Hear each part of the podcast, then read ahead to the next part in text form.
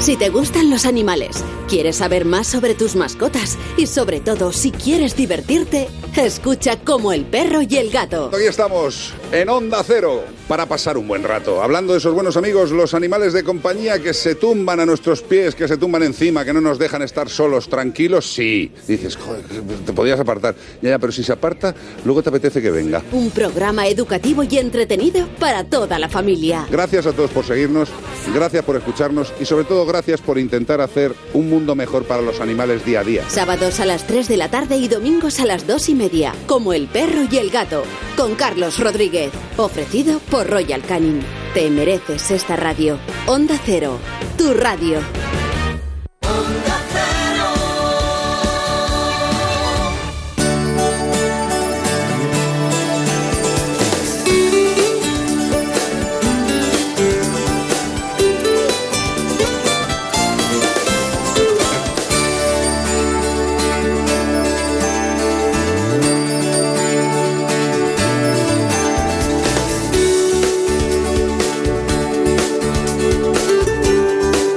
En buenas manos.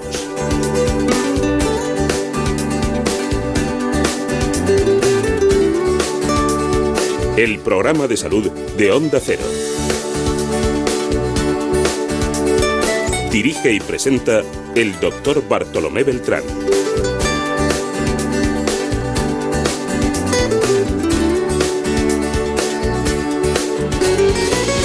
¿Sabían que casi la mitad de los hombres mayores de 50 años sufre algún tipo de alopecia? Yo veo de aquí uno con menos, muchos menos años, que ya la tiene incipiente.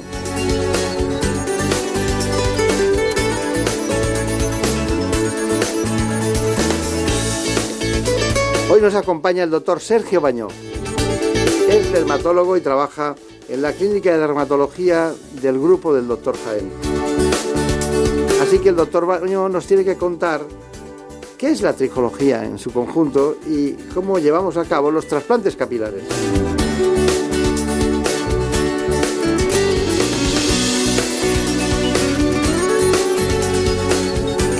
Así que conozcamos las coordenadas de este problema y volvemos enseguida para seguir hablando con el doctor Sergio Baño. En nuestro país cada vez más hombres tienen predisposición genética a quedarse calvos y también aumenta este fenómeno entre las mujeres. El reparto por comunidades es curioso. Los gallegos son los que menos riesgo tienen de perder el cabello y los castellano-leoneses los que más. Pero ¿saben que cada día perdemos entre 80 y 110 pelos? Hay muchos tratamientos para la calvicie, fármacos orales y tópicos, pero el trasplante capilar es el único definitivo. Anualmente se realizan cerca de 100.000 trasplantes en todo el mundo y en España se calcula que entre 3 y 5.000, aunque cada año la cifra va en aumento. Esta técnica es solicitada por muchos más hombres que mujeres. Eso sí, cada vez más mujeres deciden someterse a este tratamiento y representan entre el 25 y el 30% de las personas que se someten a un trasplante. Los nuevos procedimientos consiguen trasplantar los cabellos en menos tiempo, con más precisión y logrando unos resultados más naturales. Bueno, estamos hablando de palabras mayores cuando hablamos de trasplante capilar, algo que en muchas ocasiones aquellas personas que se les cae el pelo, que tienen alopecia de distinto tipo, tienen que consultar con el dermatólogo. Vamos a estar en el servicio de dermatología del Hospital Ramón y Cajal y también en la clínica de dermatología del doctor Jaén, donde trabaja en ambos sitios, en ambos dos, el doctor Sergio Bañó. Bueno, estamos hablando de una experiencia dilatada, pero también entendiendo que afecta prácticamente a la mitad de hombres y mujeres por entendernos, aunque los datos dicen otras cuestiones, por ejemplo, la alopecia afecta a más del 40% de las mujeres, todas mayores de 50 años, y a un 50% de los hombres. ¿Qué tal por Ramón y Cajal? Muy bien, la verdad, haciendo actividades de investigación en este área de, de, las alopecias que, al contrario de lo que la gente piensa, puede afectar mucho la calidad de vida de los pacientes.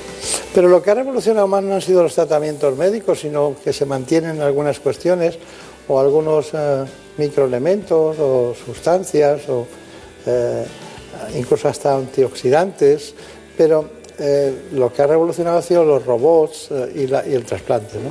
Bueno, yo diría que lo que ha revolucionado es eh, la parte médica del diagnóstico y tratamiento de las alopecias. Lo primero es diagnosticar correctamente el tipo de alopecia, porque hay más de 100 tipos distintos, y luego seleccionar el mejor tratamiento. Y uno de los tratamientos es la cirugía.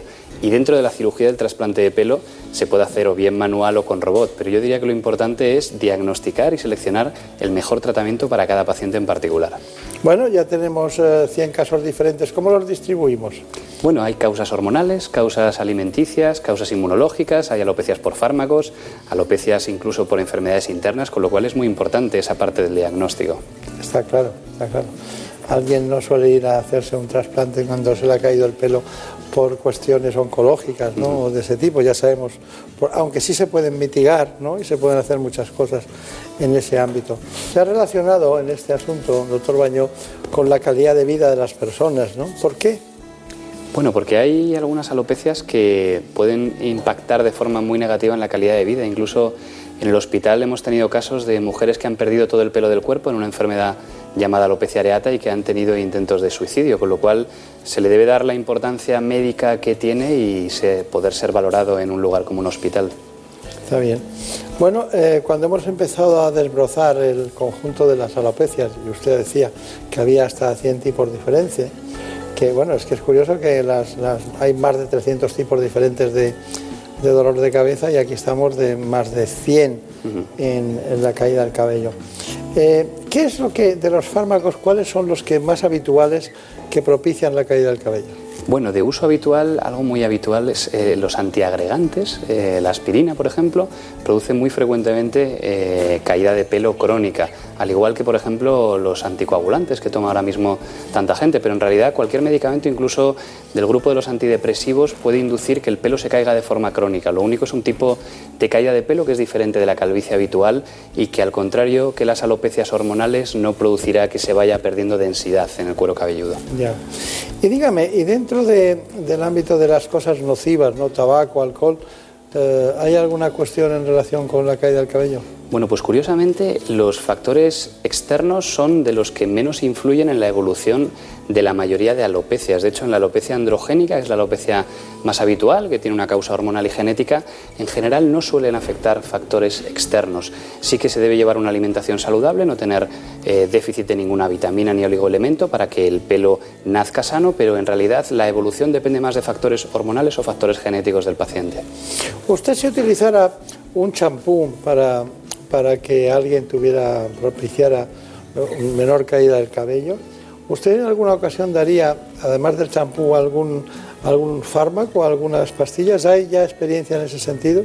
Bueno, el champú yo siempre digo que el champú anticaída médicamente no existe. Eh, cuando existe un problema capilar y una pérdida de pelo, una alopecia, el tratamiento indicado es un tratamiento médico que para que penetre bien hasta la raíz folicular, que es donde se produce el fenómeno de alopecia, normalmente debe aplicarse o vía oral o vía tópica durante más tiempo, toda la noche, o en forma de microinyecciones. Pero en realidad el champú está en contacto con la piel escasos segundos y solamente tiene una función cosmética o bien tratar problemas a nivel de la piel del cuero cabelludo, pero no como un eh, eh, elemento anticaída.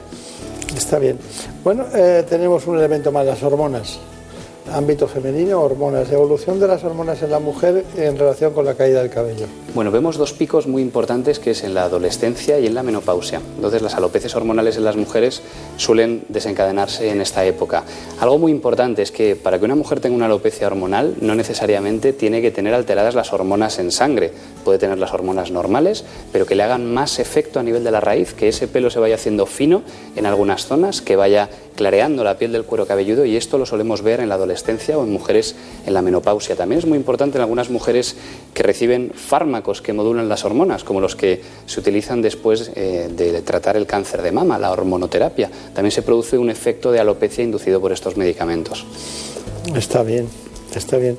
¿Hay algún elemento en el diagnóstico que ustedes utilicen como, aparte del diagnóstico de visu, de verlo, de ver la distribución? Luego hablamos de la distribución de la caída del cabello, que es diferente eh, según el tipo, pero hay algunos eh, elementos que usted diga, bueno, esto es eh, fundamental, utilizamos tal elemento, ¿hay algo que en la consulta ustedes precisen y es imprescindible en tricología?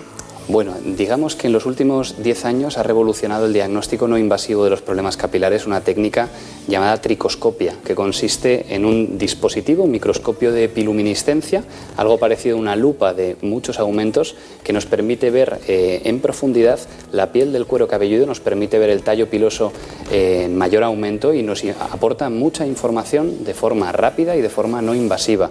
No es un elemento imprescindible, se puede hacer el diagnóstico de muchas alopecias sin un tricoscopio digital, pero en algunos casos nos aumenta mucho la precisión diagnóstica. ¿Cuáles son los pasos previos a tener en cuenta para hacer una intervención bien conducida y bien indicada? Bueno, sobre todo eh, saber que no todos los pacientes son candidatos a hacerse un trasplante capilar. Primero hay que ver si el tipo de alopecia es candidata y luego si el paciente en particular tiene buena materia prima en la zona donde extraemos el pelo para poder realizar el trasplante.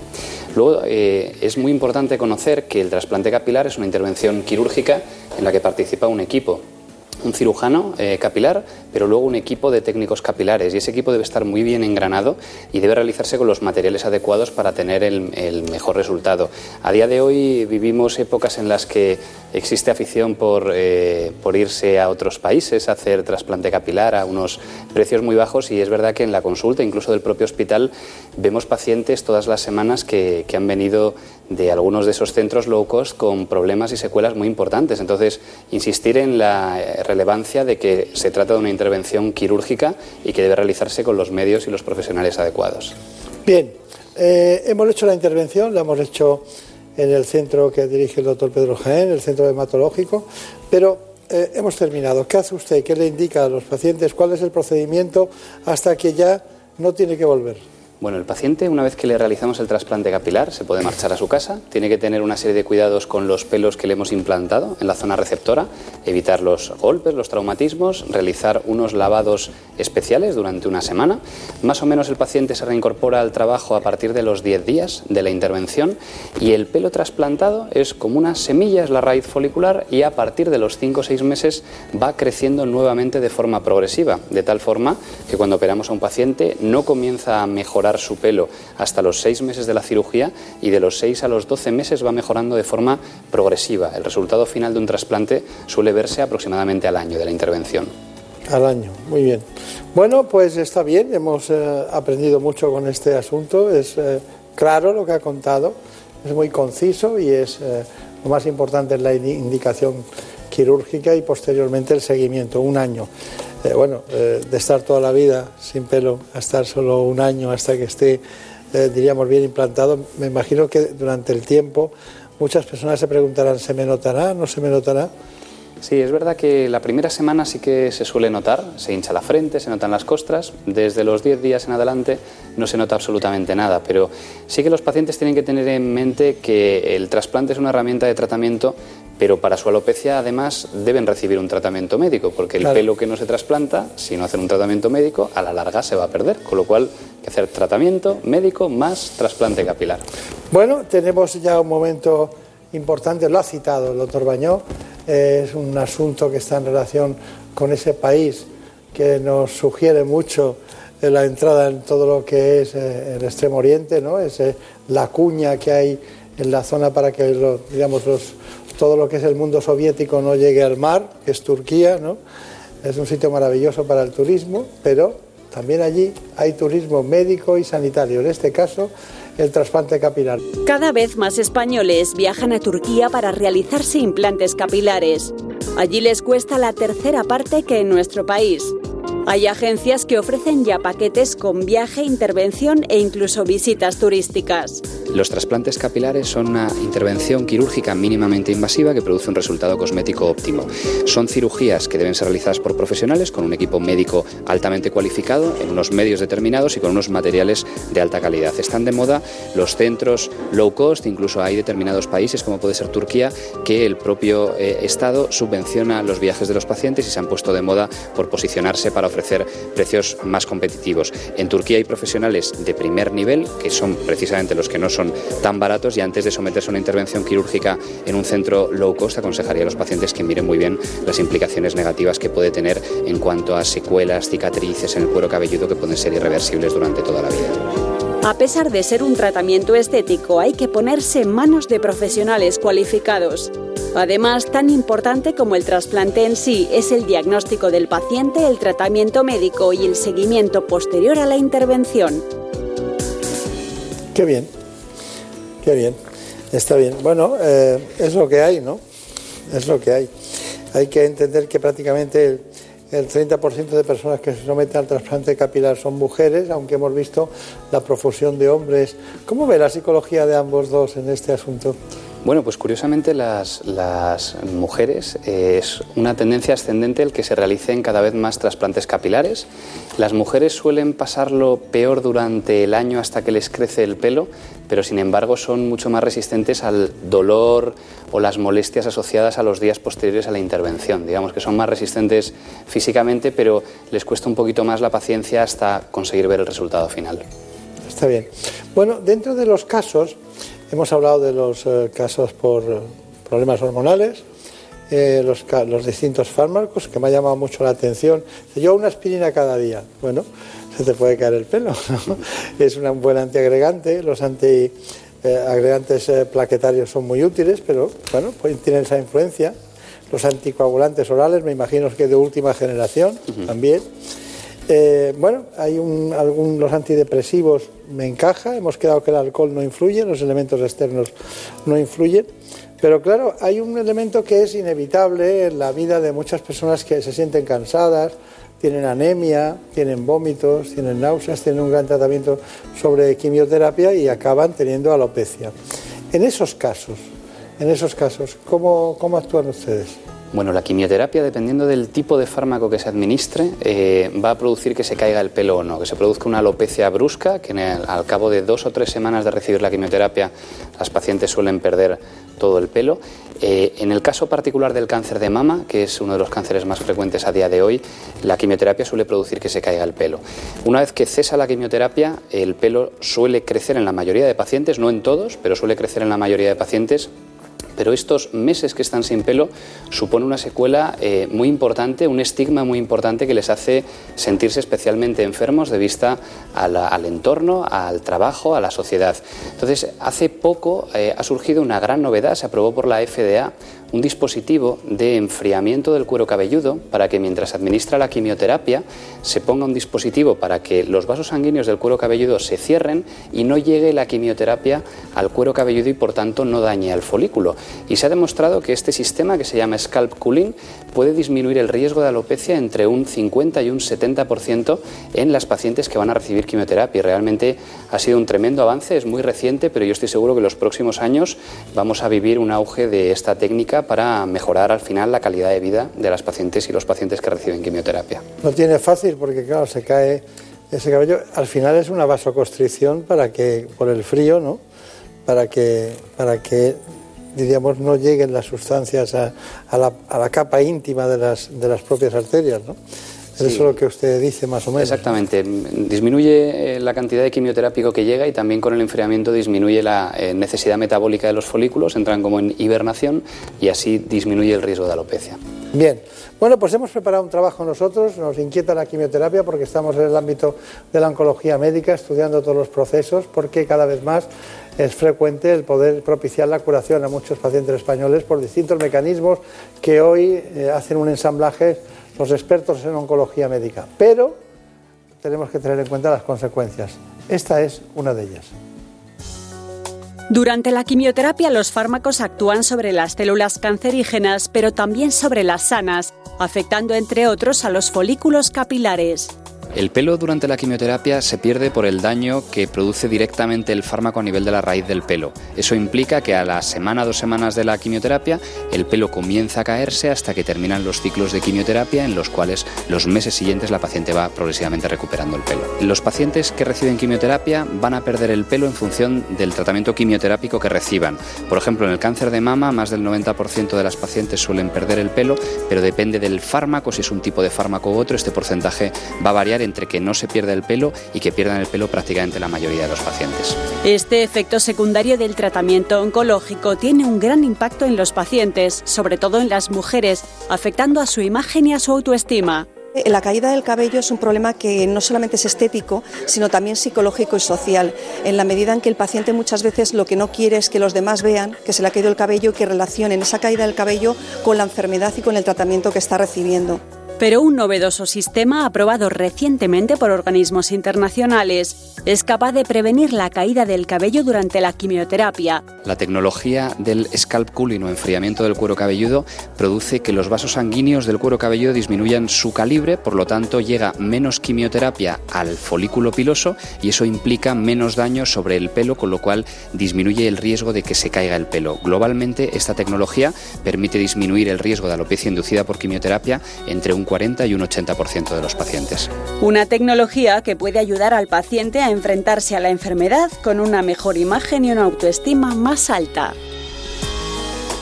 Bueno, eso es muy importante lo de la autoestima más alta porque ya hemos visto que los pacientes eh, tienen verdaderos problemas eh, psicológicos ¿no? y de calidad de vida respecto a este problema. Bueno, ¿cuáles son sus conclusiones, doctor Sergio Baño? Bueno, quizá yo diría, eh, los problemas capilares eh, no deben ser interpretados como un mero problema estético, sino que supone un problema médico que requiere un diagnóstico y un tratamiento médico y que puede afectar en gran medida la calidad de vida. Segundo lugar, que existen terapias efectivas para la alopecia a día de hoy, tanto a nivel médico como, por supuesto, también a nivel quirúrgico, el trasplante capilar. Y quizá, en tercer lugar, que el trasplante capilar es una técnica, a día de hoy es la cirugía estética más frecuente en hombres, está muy de moda, pero eh, los pacientes no, no, deben dejar de saber que es una intervención quirúrgica que debe ser realizada por los profesionales y con los medios adecuados para obtener el mejor resultado, porque como toda intervención, si no puede tener complicaciones. Y destacaría en último lugar la investigación asociada a la caída de pelo inducida por la quimioterapia, que realmente ha habido este gran avance del sistema de enfriamiento del cuero cabelludo que va a beneficiar a muchas pacientes. Bueno, y dígame una cuestión, eh, ¿tienen ustedes el dispositivo ese que es una tecnología muy simple porque es una, butaca en la que te sientas, una especie de, nevera alargada, por poner una denominación, que genera frío, un tubo y que se pone en la cabeza, ¿no? Estaba hablando del scalp cooling, ¿no? Entonces, eh, ¿Tienen ustedes, disponen de esa tecnología? Bueno, esta tecnología a día de hoy en España se puede eh, pedir y lo suministra una empresa. Nosotros estamos intentando que en los hospitales públicos, en particular en el Ramón y Cajal, se pueda, se pueda utilizar también desde el sistema sanitario público, pero a día de hoy es eh, aún una iniciativa privada. ¿Y dónde la tendría usted? ¿En una ¿En un departamento de oncología médica o en un departamento de dermatología? Sin duda, en oncología médica. Debe de realizarse este enfriamiento mientras se administre la quimioterapia y esas infusiones de quimioterapia se deben realizar en un hospital de día en el contexto de un servicio de oncología. Pues ya verá cómo la tendremos pronto. Estoy seguro. Además, me da la impresión de que no tiene que ser muy caro. No, no es demasiado una, caro. Porque es una tecnología muy simple, pero de grandes beneficios, que además no necesita medicación y probablemente simplemente algún tipo de, de, crema hidratante o algún, algún dispositivo de ese tipo. Bueno, pues ha sido un placer. Un placer para mí también. Sí, nuestros eh, compañeros que le grabaron y tal estaban muy contentos de ver todas las tecnologías y sobre todo el trasplante capilar. Muchas gracias y mucha suerte. Muchas gracias a vosotros, gracias. Ya saben ustedes que se hacen multidisciplinares los departamentos de dermatología. En este caso eh, hemos acudido a la clínica dermatológica multidisciplinar del doctor Pedro Jaén, en la que trabaja el doctor Sergio Bañó en el ámbito de la tricología. Bueno, pues muchísimas gracias. Que tengan mucha suerte y hasta pronto.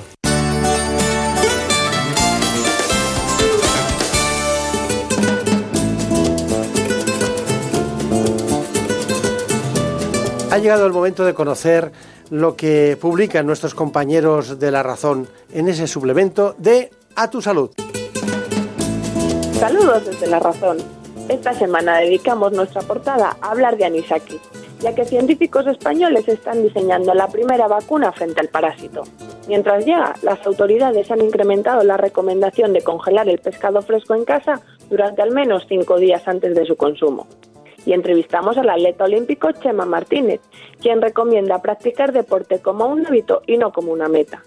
También explicamos qué son las infecciones nosocomiales que se encuentran en los hospitales y que afectan hasta el 8% de los pacientes hospitalarios. Y en nuestra contra entrevistamos a la presentadora Mayra Gómez Kemp, quien nos cuenta que casi nadie había oído hablar del cáncer de lengua hasta que ella contó su experiencia con el tumor. Estos son solo algunos de los contenidos. Encontrarán más información en las páginas del suplemento a tu salud y durante toda la semana en nuestra web www.larazón.es. Sin más, que pasen una feliz semana.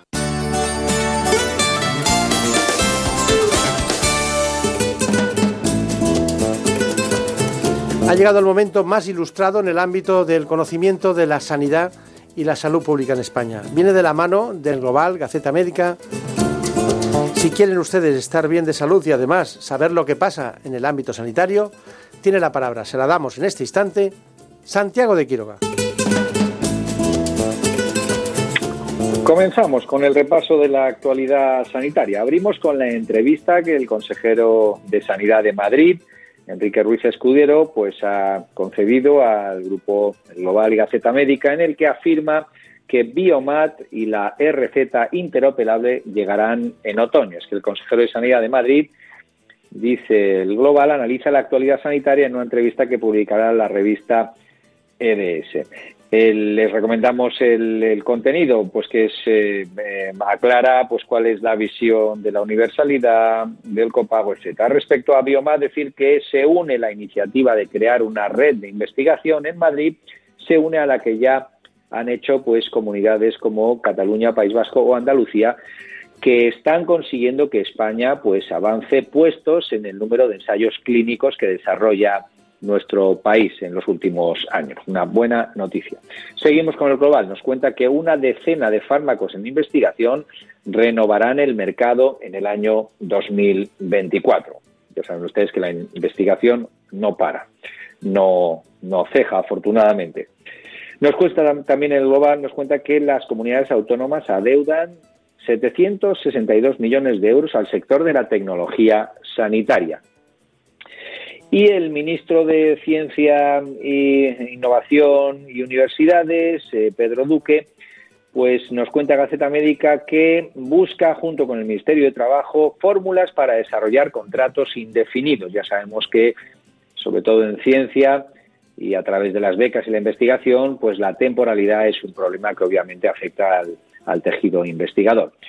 Nos vamos a la política sanitaria. Eh, ¿Saben ustedes qué les piden a nuestros diputados? Pues las demandas del Congreso, nos cuenta Gaceta Médica, se concentran en las especialidades sanitarias. La ministra asegura en su comparecencia reciente, la ministra Carmen Montón, que tiene la intención de trabajar codo con codo con los grupos parlamentarios.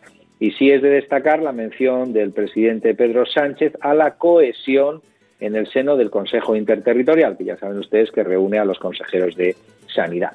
Damos un salto. La FDA nos cuenta el global, anuncia un plan de 100 millones de dólares para impulsar lo que se llama el Real World Evidence, que no es otra cosa que ver la eficacia de la innovación en la vida real, fuera de lo que es un ensayo clínico controlado. Y eh, nos despedimos con una noticia interesante que nos viene de la pediatría atención primaria. Nos cuenta Gaceta Médica que el 23% de los adolescentes están en riesgo de padecer adicción a Internet. Y es que los pediatras del primer nivel, nos cuenta Gaceta Médica, alertan del impacto del uso de pantallas en los menores. Habrá que estar muy pendiente. Y esto ha sido todo. Disfruten del buen tiempo. Hasta la semana que viene. En buenas manos el programa de salud de Onda Cero.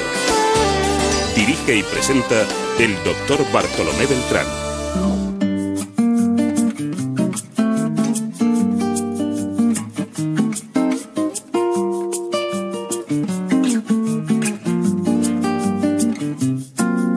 Prefiero no hacer caso a la cabeza, me quedo con esos que ni se lo piensan.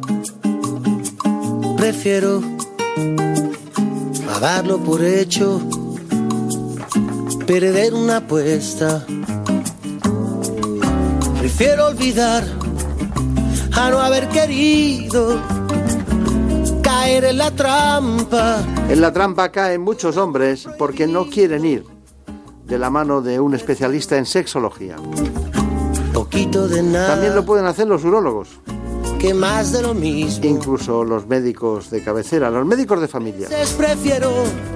O al revés, médicos de familia, especialistas, todos ellos pueden tratar, iniciar el camino de cómo es o en qué consiste la alteración sexual que puedan padecer. Hoy vamos a hablar de alteraciones sexuales. Lo hacemos con la autora Ana Rosa Jurado. Nos preocupa la eyaculación precoz y es que ha salido un nuevo medicamento que es capaz de solucionar este problema. La luz apagada, dormir en el lado, queda la ventana. Prefiero asiento volando que un as en la mano. Duerman donde duerman, en esta mañana queremos hablar de eyaculación precoz. Se llama disfunción sexual a cualquier dificultad que pueda haber durante el acto sexual. Las posibles causas de estas disfunciones son muchas y pueden ser debidas a problemas psicológicos o fisiológicos. Estos trastornos dificultan el desarrollo de una vida sexual plena, afectan a la salud integral del individuo, a su autoestima y a su relación de pareja. Estos problemas son frecuentes y se calcula que el 40% de los hombres y mujeres las pueden sufrir en algún momento de su vida. En cuanto a las mujeres, la tercera parte de ellas sufre alguna disfunción sexual. Los trastornos más habituales son la pérdida del deseo, los problemas en la excitación, la falta o disminución de la intensidad del orgasmo o el dolor en las relaciones. La vida sexual de la mujer puede alterarse especialmente durante la menopausia. En esta etapa, cerca de la mitad de las mujeres, el 45%, sufre alguna disfunción sexual. Entre los hombres los principales trastornos son la eyaculación precoz y la disfunción eréctil. Tanto en ellos como en ellas lo primero que se debe realizar es un buen diagnóstico y elegir el tratamiento dependiendo del tipo de disfunción y la causa que lo origina. Bueno, pues acaba de llegar concretamente a la provincia eh, de Málaga, trabaja en Marbella, en el Instituto Europeo de Sexología, que se encuentra en Marbella, porque ya saben ustedes que el conocimiento está donde están las personas que lo tienen, no, no todo está en Madrid y Barcelona, ¿no? Bueno, doctora, doctora Jurado, bueno, ya la conocí hace tiempo, pero ahora estuvimos hace poco en una reunión sobre la presentación de una nueva alternativa terapéutica a la eyaculación precoz, ¿no? Con motivo de eso dijimos, bueno, vamos a hacer un programa sobre su experiencia como sexóloga, ¿no?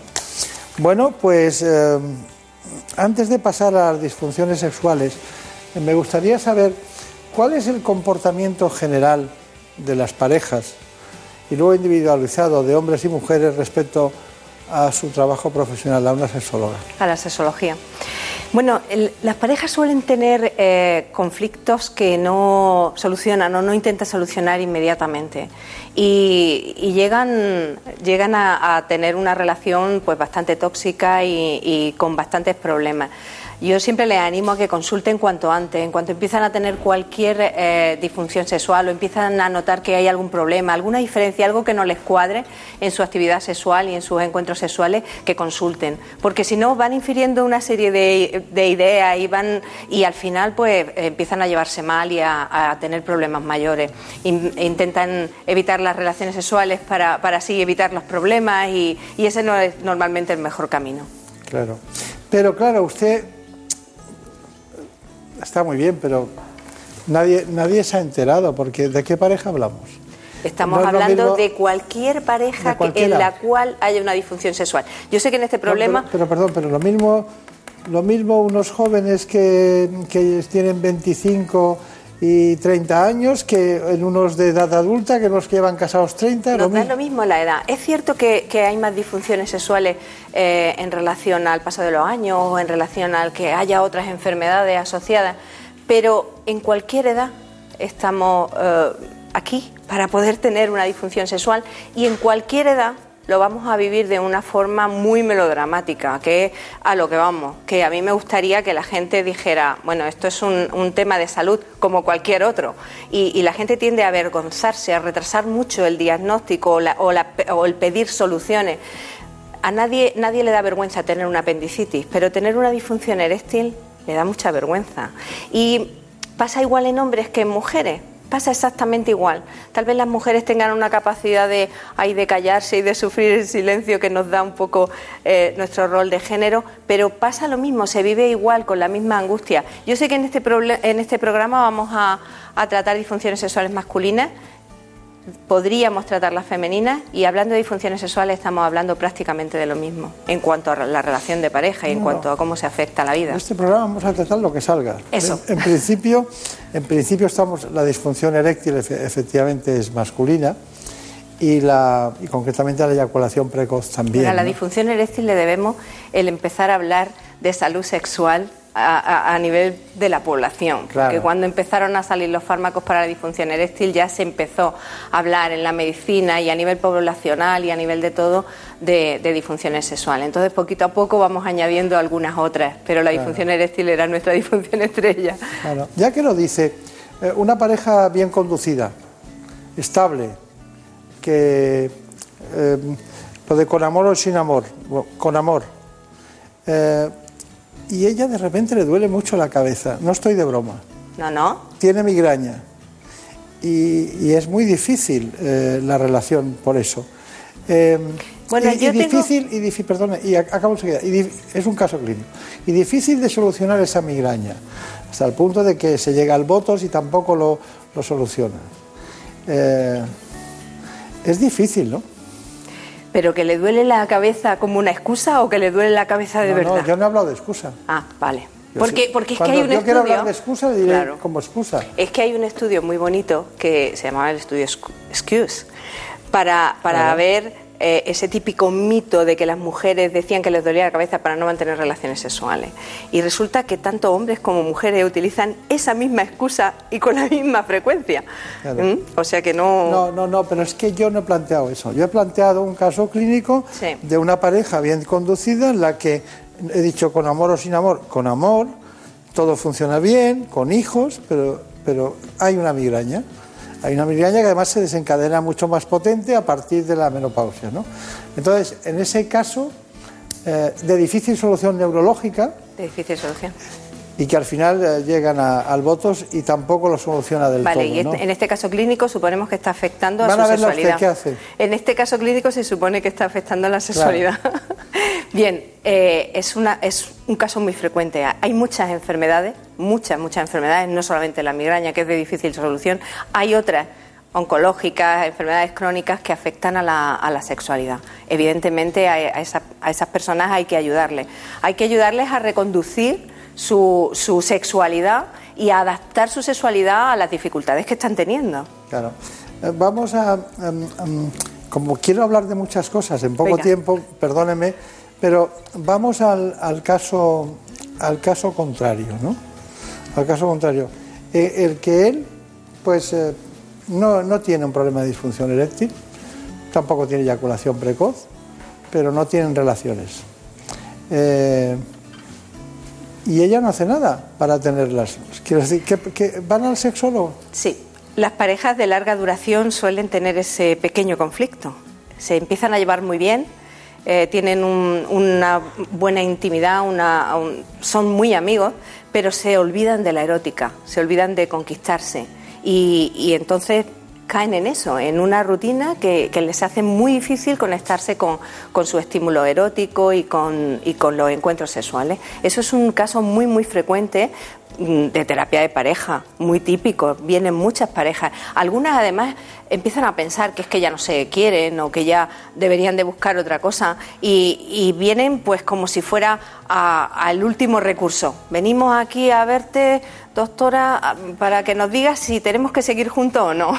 Esa es una pregunta. Yo digo, yo no soy la que tengo que decir si tenéis que seguir juntos o no. Yo voy a intentar daros recursos a, a vosotros para que decidáis vosotros sobre si queréis o no queréis estar juntos, sobre qué os conviene a vosotros. Y siempre ahí ese caso típico de terapia de pareja suele salir muy bien.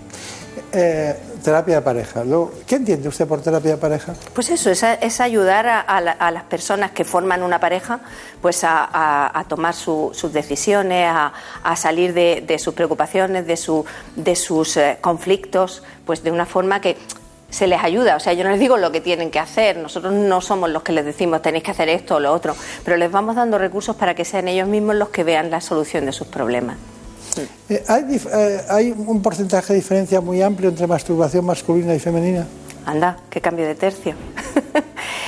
Bien, hasta hace muy poco tiempo, relativamente poco tiempo, eh, la masturbación femenina era un tabú. no, no, estaba, no estaba bien vista. Hace mucho más tiempo tampoco la masculina. Pero bueno, luego la masculina se fue permitiendo, la sexualidad masculina se ha ido permitiendo mucho mejor que la, que la femenina.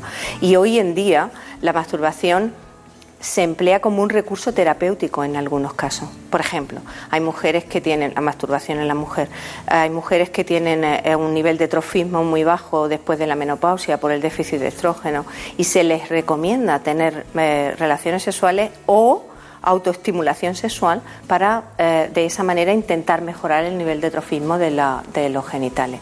Y eso es una indicación terapéutica. Yo he hecho la pregunta, pero la que la ha liado ha sido usted. Sí. La mitad de las mujeres tienen dolor, tengo aquí anotado en nuestro servicio de documentación, en las relaciones sexuales a partir de los 50 años. Podría ser que fuera la mitad, sí. Podría ser. ¿Es, espera, eso? ¿Tanto dolor? A ver, a partir de los 50 lo que estamos hablando es de la menopausia. si, si son niñas con 50 años. Puede ser que no llegue a ser dolor, puede ser que sea solamente sequedad. La menopausia supone un déficit de estrógenos que, en, todo el cuerpo se nota, pero en los genitales especialmente. Y ahí sí que va a disminuir un poco la funcionalidad, la lubricación como respuesta al estímulo sexual. Todo eso va a hacer que, se noten diferencias a la hora de, mantener relaciones sexuales, claro que sí. Eh, eh, dígame si o no, ¿usted es capaz de solucionar un problema de deseo? ¿Por qué no?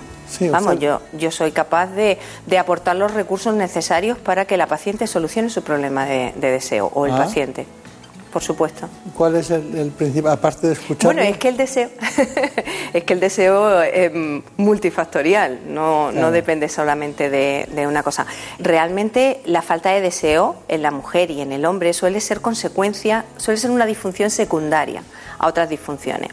Pues imagínese, una persona que tiene disfunción eréctil, que supone cada vez que tiene un encuentro sexual lo que está es evaluando, no está ni disfrutando, ha perdido todo el estímulo erótico y está solamente pendiente de que funcione o no funcione eh, su, erección. Pues eh, eso es un examen. Eh, nadie a nadie le gusta tener un examen diario o, o semanal. Entonces intenta cada vez casi sin darse cuenta, evita las relaciones sexuales para no tener que someterse a ese examen.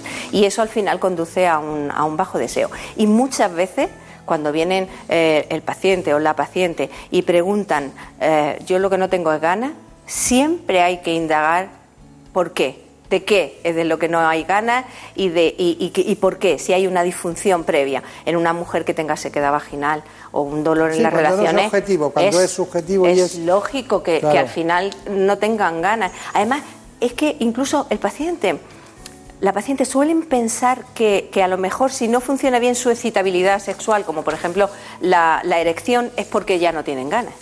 Entonces lo piensan automáticamente. Ahora le contaré una cosa después de eso. Porque está usted muy animada, la veo muy en su medio con este tema. Con, hombre, la difusión. Es su profesión, ¿no? a mí la sexología me cambió mi profesión. Yo soy médica, además médica vocacional, y, realmente desde que empecé a trabajar con la sexología ha habido un antes y un después en mi vida personal también y en mi vida profesional. o sea, es una cosa que, me gusta. Las webs en relación con la eh, sexología eh, ¿Qué me quería decir? Pues que, me parece fantástico que toméis el, testigo y que, y que seáis capaces de, poner este tipo de información, porque ahora mismo resulta que, que no hay educación sexual formal. Entonces nos estamos educando en la sexualidad pues vía totalmente informal, lo cual no parte de la evidencia científica, está partiendo de mitología, de bulos, de lo que uno un día piensa, etcétera, etcétera y, muchas de las disfunciones sexuales parten de eso, de unas ideas preconcebidas, de una mitología. Por ejemplo, cuando hablábamos eh, de la eyaculación precoz, bien, tenemos un paciente que eyacula antes de tiempo. ¿Cuál es su problema? El problema es que se le ha transmitido culturalmente que tiene que aguantar lo suficiente para satisfacer a su pareja. Estamos hablando de una sexualidad coital, de una sexualidad totalmente genital y de, y de una presión sobre la masculinidad que no viene a cuento. ¿Entiendes? Entonces, eh, todo eso ha sido transmitido de forma informal por una cultura donde no hay educación sexual. Entonces, me parece fantástico que este tipo de webs, donde están médicos y médicas y profesionales de la sexología escribiendo, pues que sean anunciadas y que, y que la gente pueda acceder a ellas, que se informen bien. Es decir, que no lo eduque una película porno, que los, que los eduque los profesionales. Entendido. Cada vez que usted utiliza el doble de tiempo para explicar algo, perdemos una pregunta más. Ay, qué pena. no pasa nada, no pasa nada. Esto es formal entonces, esto es formal. Esto es formal. Pero esto. Es formal, claro. Es formal y hacemos formación. Sí. En sexualidad. Efectivamente, y esa web es exactamente igual. Somos seres sexuados. Nacemos y morimos siendo seres sexuados y la sexualidad no debe limitarse a la época reproductiva de nuestra vida, ya que la sexualidad es algo fundamental para la autoestima de las personas, para mejorar la relación de las parejas y para elevar nuestra calidad de vida. Con la edad la sexualidad también cambia, se hace más relajada, menos exigente, las disfunciones ya no son un drama y se relativizan los cambios físicos, que no siempre son para peor. Por ejemplo, las mujeres eh, es posible que los cambios físicos, adelgazamiento de los tejidos, adelgazamiento de la piel, el que haya menos lubricación, pueda afectar a que eh, tengan eh, diferentes formas de, llegar a estar excitadas, diferentes formas de llegar a conseguir a, tener un orgasmo. En el caso de los hombres pasa prácticamente igual, pues todos los tejidos pueden cambiar desde el punto de vista de su aspecto y de su funcionalidad, entonces es más eh, difícil probablemente conseguir una erección o mantener una erección durante tiempo o incluso llegar a, tener un orgasmo. La práctica sexual a cualquier edad también aporta beneficios para la relación de las parejas y para el desarrollo y conservación de todos los órganos y tejidos que forman parte de la respuesta sexual. Una buena información médica ayuda a desdramatizar los cambios que inevitablemente llegan con la edad y a relativizar las dificultades que no deben ser excusa para renunciar a la actividad sexual.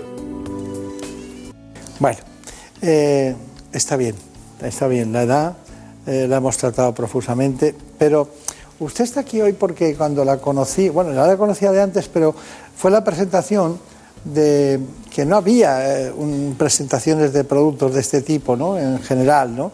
Para evitar la, eyaculación precoz. Aunque usted haya dicho eso, es verdad que también casi la inercia de, la vida es como un poco mm, el ámbito del alma y el ámbito del cuerpo. ¿no? El cuerpo está en, el coito ¿no?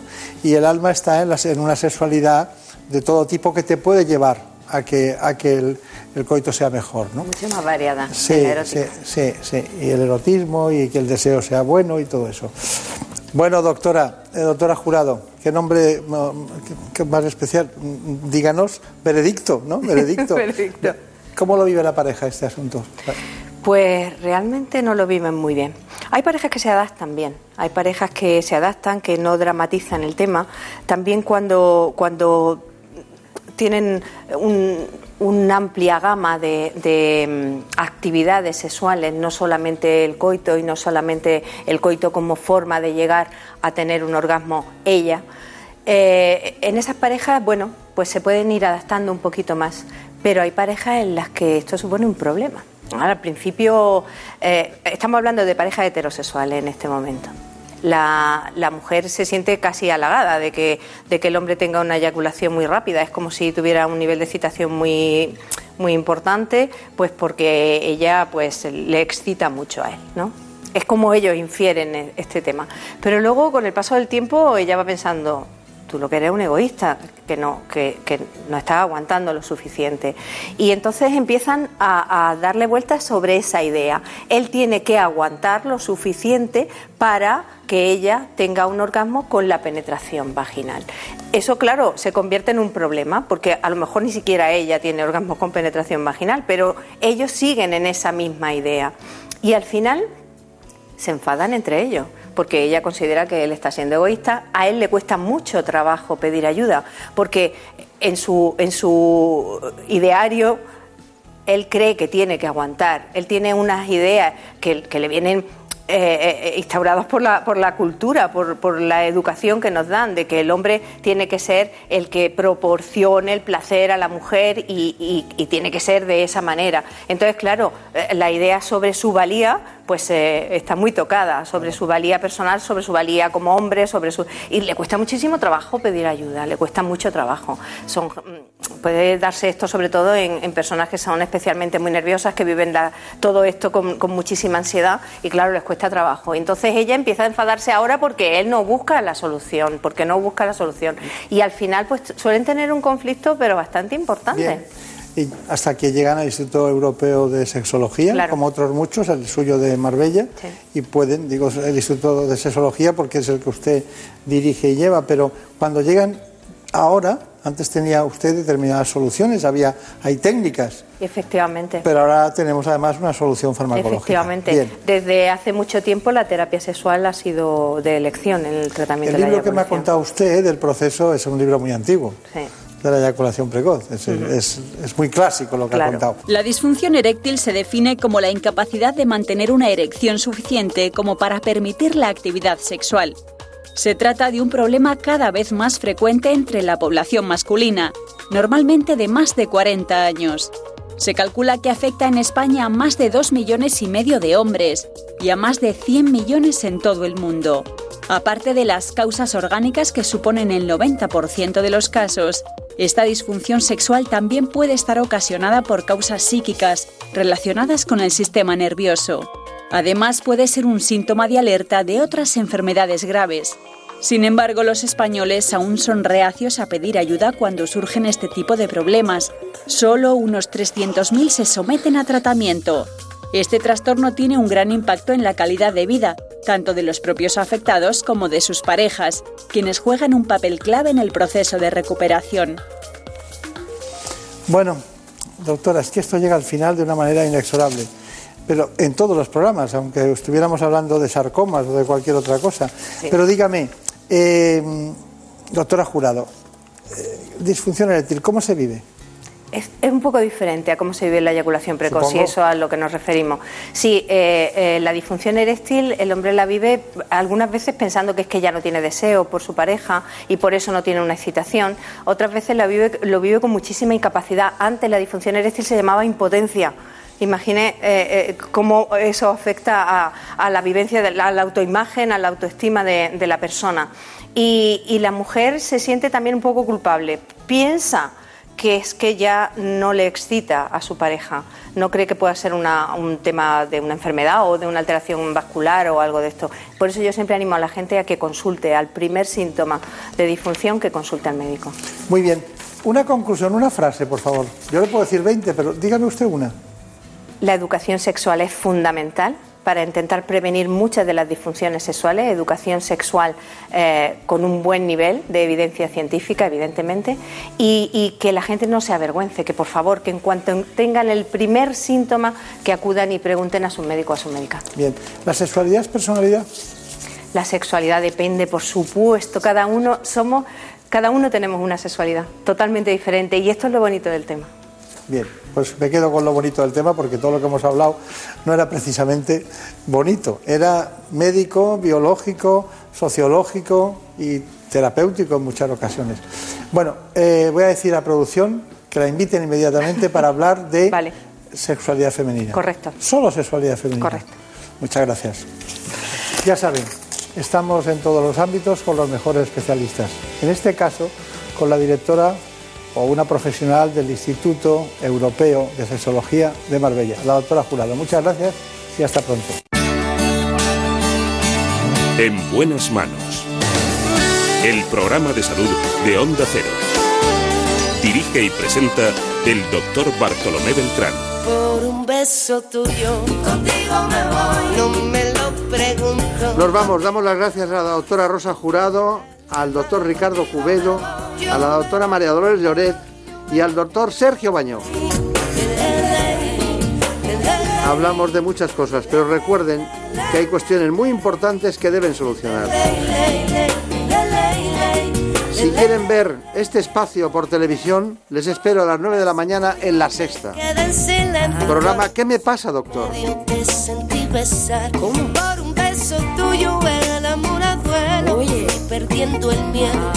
Les deseo lo mejor, que pasen un feliz fin de semana. Lo que queda, claro.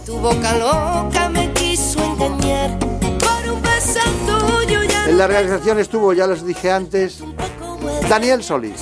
Por un Qué grande es. Tuyo. Contigo me voy. No juegues conmigo. Contigo me voy. Quédate esta noche. Podría hacer cuatro programas como este, pero a la vez. Conmigo, conmigo. Tuyo. Contigo me voy. No juegues conmigo. Un día les mando una foto de Marta López Llorente. noche. Contigo me voy. Conmigo, conmigo, conmigo. Ay, conmigo. Muchas horas juntos. Ya saben que les aprecio a los dos muchísimo. Les dejamos. Volveremos la semana que viene para seguir hablando de salud. Con un beso.